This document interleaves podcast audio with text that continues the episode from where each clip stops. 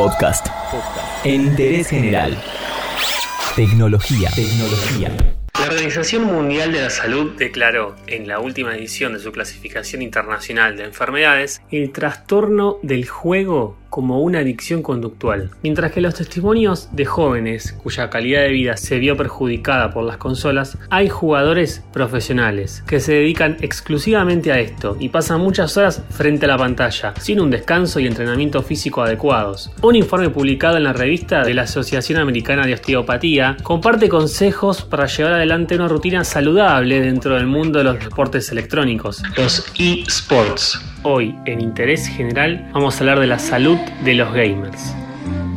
Pasar varias horas sentado, mirando una pantalla y moviendo de un lado al otro un mouse puede ser dañino para la salud. Esto no es novedad ni exclusivo del mundo de los videojuegos.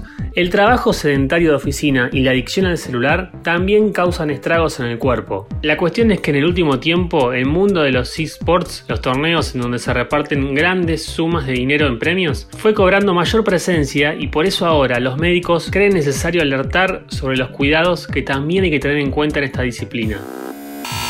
Fatiga visual. Más del 25% de los jugadores de esports practican más de 5 horas por día. Durante esta actividad, los jugadores fijan sus ojos en la pantalla de una computadora por largos periodos de tiempo, sin parpadear. Esta posición sostenida a lo largo de las horas puede generar visión borrosa, dolor lumbar y dolor de cabeza. La falta de contraste y definición en las imágenes de computadora generadas por píxeles aumenta la tensión en el ojo. En consecuencia, los movimientos sacádicos, la acomodación y la convergencia aumentan mientras que la tasa de parpadeo disminuye, lo que fatiga el sistema oculomotor. Oye, oye, despacio, cerebrito. A ver, pasemos en limpio esto último. Los humanos no miran una escena de forma estática por lo general. En vez de esto, los ojos se mueven, buscando partes interesantes de la imagen y construyendo un mapa mental referente a ella. A esto se lo denomina movimiento sacádico de los ojos. Este esfuerzo prolongado, sumado a que parpadeas menos, provoca que canses el ojo en menos tiempo.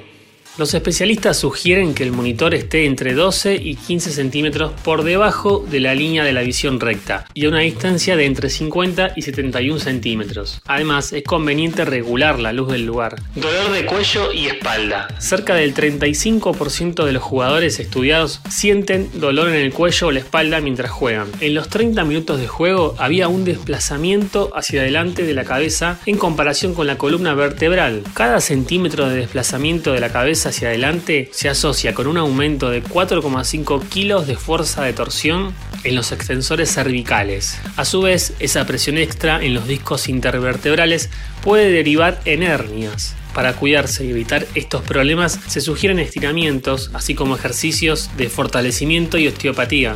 Dolores en mano y muñecas. Esto puede generar hipertrofia de los tendones flexores en el túnel carpiano. ¿Qué es esto? El síndrome del túnel carpiano es una presión excesiva sobre el nervio mediano, lo cual puede generar debilidad, hormigueo y daño muscular en los dedos de la mano y la muñeca. Sedentarismo y problemas circulatorios. Los datos de la encuesta también demostraron que más del 40% de los atletas de deportes electrónicos no participan en ningún tipo de actividad física, lo cual indica una alta prevalencia de trastorno por déficit de ejercicio en esta población. Cabe señalar que se describe el trastorno por déficit de ejercicio como una condición que se ven en jóvenes que realizan menos de 60 minutos de actividad física por día. Hay que hacer entre 7.000 y 10.000 pasos diarios y 150 minutos de actividad aeróbica de intensidad moderada por semana. Esto es lo que recomiendan para poder realizar esta actividad y no tener ningún problema de salud. Alteración del sueño. La pantalla emite una luz blanca azulada que retrasa el pico de melatonina previo a dormirse.